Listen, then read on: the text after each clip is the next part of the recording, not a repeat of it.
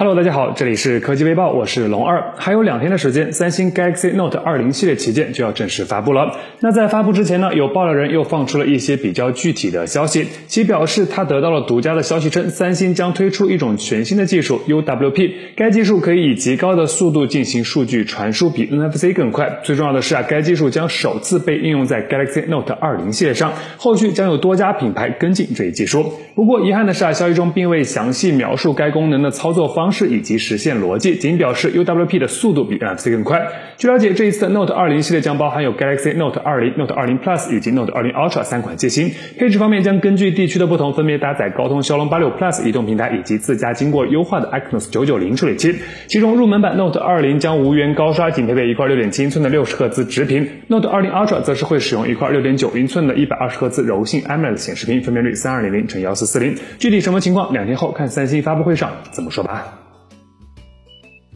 此前一直有消息称，Redmi K30 系列将增加一款超大杯的机型，而该机很可能将会被定名为 Redmi K30 Ultra。现在有国外的数码博主还专门制作了一条该机的视频详解。综合目前的情况来看呢，Redmi K30 Ultra 将采用升降式前摄的全面屏方案，正面配备6.67英寸的 AMOLED 显示屏，刷新率120赫兹，整体造型与 Redmi K30 Pro 基本保持一致，但会增加类似于小米10 Pro 那个国风雅灰的新配色。配置方面，搭载联发科天玑一千 Plus 处理器，内置4500毫安时电池，同时。会标配三十三瓦的快速充电。相机方面，该机前置镜头为两千万像素升降式结构，后置则继续采用一组六千四百万像素的奥利奥造型四摄，提供六 GB、八 GB、十二 GB 三种运存版本，一百二十八 GB、二百五十六 GB 以及五百一十二 GB 三种存储规格，运行基于安卓十深度定制的 MIUI 十二操作系统。目前 Redmi 官方尚未公布该机的具体发布时间，但定在八月中下旬的可能性会比较高，期待下。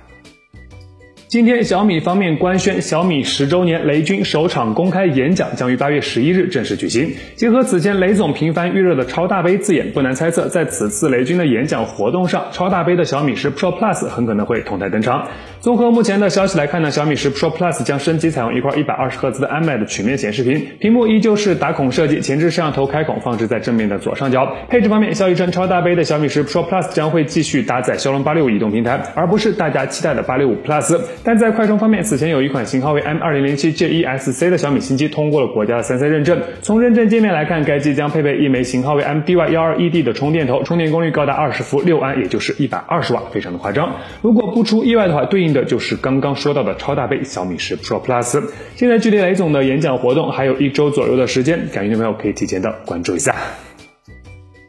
关于华为计划在下半年发布的 Mate 四零系列机型，最近这段时间传言越来越多。上周网上曝光了一组疑似华为 Mate 四零标准版的钢化膜，曲面屏的设计基本佐证了此前关于华为 Mate 四零全系曲面的传言。当然了，Pro 版机型在屏幕的曲率以及规格上和标准版还是有一定差异的。现在有微博网友又放出了一组据称是华为 Mate 四零 Pro 的钢化膜照片，可以感觉到的是屏幕两侧的曲率明显增大，配合极窄的边框，预计会带来非常不错的屏占比表现。当然了，前置摄像头很可能还是会延续此前双挖孔的设计，但在挖孔的尺寸上会有所收敛，保留 3D 人脸识别功能，内置电池也将不低于四千五百毫安时。此前有消息称，今年的华为 Mate 四零系列由于一些外部的原因，很可能会采用类似于三星 S 和 Note 系列那样的双芯片方案，国行版采用麒麟幺零二零，海外市场则是会换用其他厂商的处理器。但具体是高通还是联发科或者别的什么型号，目前都还是个未知数。有消息称，Mate 四零系列的发布会很有可能会推迟到十月底，但也有业内人士对该消息予以否认。具体什么情况，咱们还是坐等华为官方的消息吧。